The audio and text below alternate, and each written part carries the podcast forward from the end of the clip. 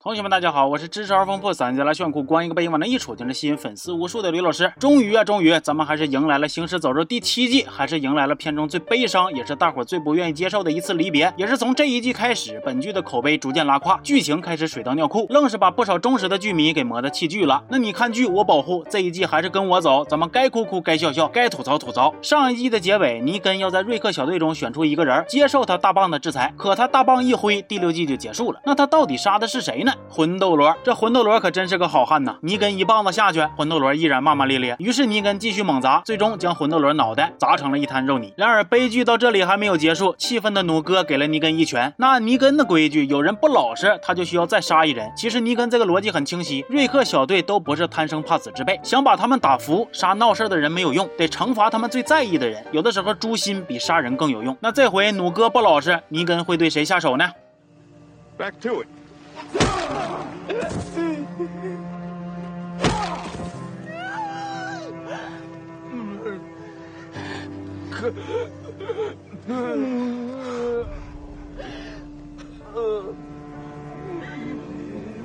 Buddy, you still there? I just don't know. It seems like you're trying to speak, but you just took a hell of a hit.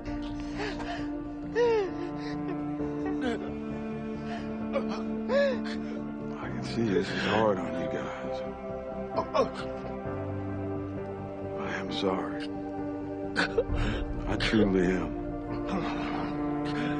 But I did say it. No exceptions.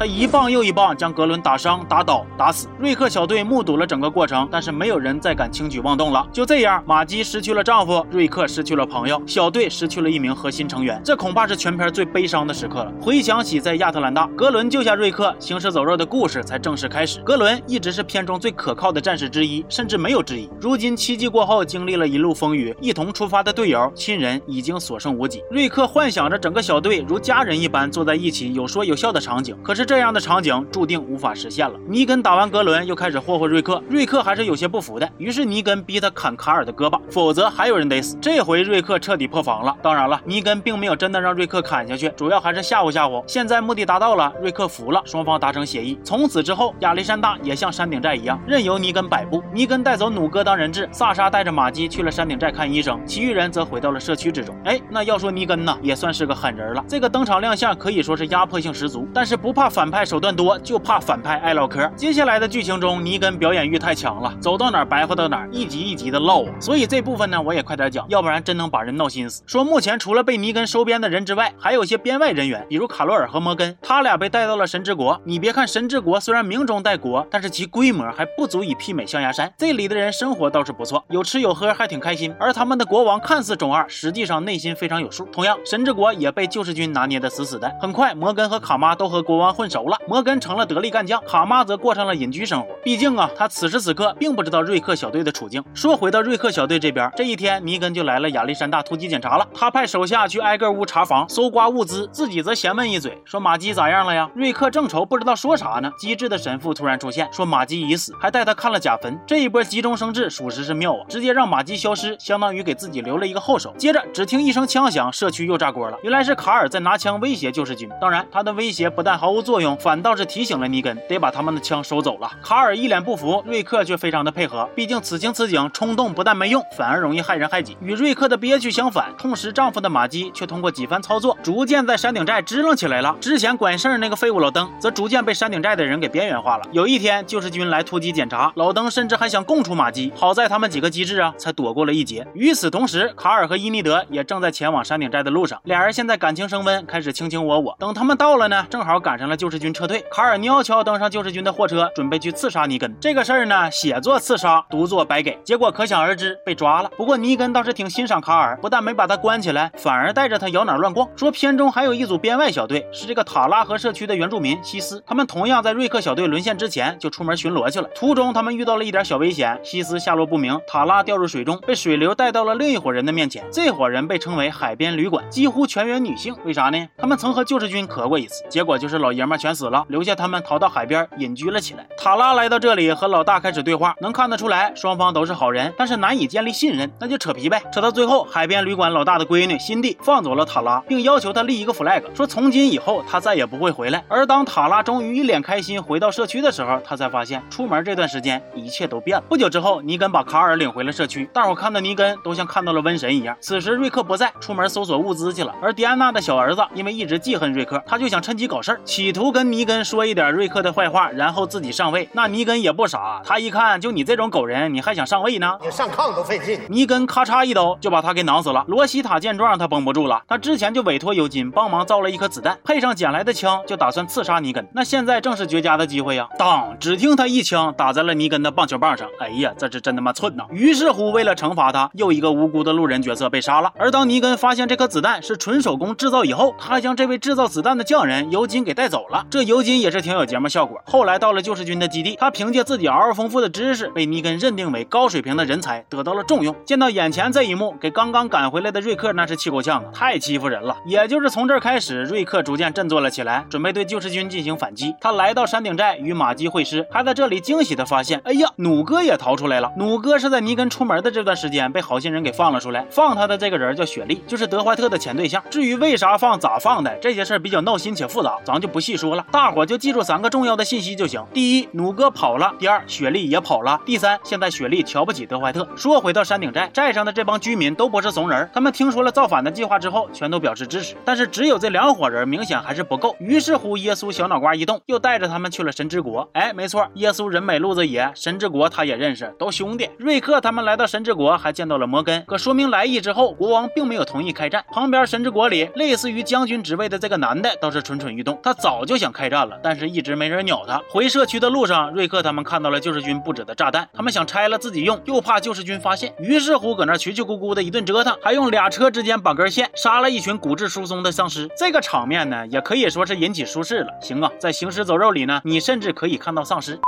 那拉拢神之国的计划失败，盟友还是不够，咋整呢？经过又一轮的小意外，瑞克他们结识了新团体——拾荒者。那拾荒者俗称丐帮，做事只重利益，其他的爱咋咋地。瑞克想拉他们入伙参战，那就得靠谈条件，条件谈好，只要物资到位，瑞克小队的盟友就加一。而接下来的时间里，瑞克和刀女就出门寻找物资，没事俩人腻腻歪歪，有事呢就打打杀杀，一路下来也是不少收获。但是物资依然还没有达到和拾荒者的协议标准。这下塔拉终于憋不住了，他说出了四个大字：海边。边旅馆，哎，瑞克一行人又杀向了海边旅馆。他们到了地方呢，也是文武两开花，想尽办法劝说海边旅馆参战。虽然大伙有心，但是领头的感觉输不起，只是资助了瑞克小队枪支弹药，属于是出武器不出人。那么现在就剩下神之国啥也不出了呀。没事他们也快了。主战的将军策划了一场闹剧来引战，闹剧的走向虽然与他料想的有些不一样，除他以外还有牺牲，代价有点大。但是这个战火确实是让他引起来了。摩根破戒杀了使坏的将军，并找到卡妈说出了关于。救世军的真相，还有格伦等人的死讯，这下卡妈也绷不住了。于是乎，在他俩的劝说之下，神之国被推上了战场。当然，这帮人备战依然不可能一帆风顺，总有人感觉自己多个心眼，想干点别的。就比如魂斗罗的前女友罗西塔，以及魂斗罗的后女友萨莎。没错，上一季中魂斗罗甩掉了罗西塔，走进了萨莎。狗血的剧情就不细说了。总之，这俩人还一起出谋划策，要去刺杀尼根。结果依然是不出所料，萨莎被抓，罗西塔一边哭一边掉头回去报告。而与此同时，德怀特却从基地跑到社区来通风报信，说尼根。知道瑞克正在筹划造反，明天就要带兵杀过来了。然后他还给瑞克支招，怎么取胜，怎么解放基地里被压榨的人。至于德怀特为啥叛变了，简单来说，雪莉对他很失望。现在呢，他也想救赎一下自己。第二天，尼根果然带兵杀了过来，打头阵的还是这个尤金。他拿着大喇叭喊了半天，瑞克狠下心来，决定引爆炸弹。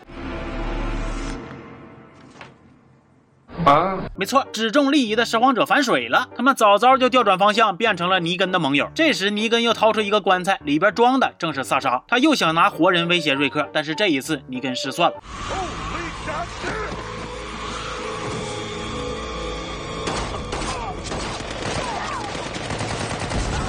原来萨莎为了不成为累赘，早已吞下了毒药片，在与魂斗罗的美好回忆中慢慢死去了，进而变成了丧尸，杀了尼根一个措手不及。此时场面一乱，双方展开了激烈的交火。可是这一波反击并不成功，拾荒者的叛变影响太大了，瑞克和卡尔最终还是被尼根拿下。尼根抄起了棒球棒，准备挥向卡尔。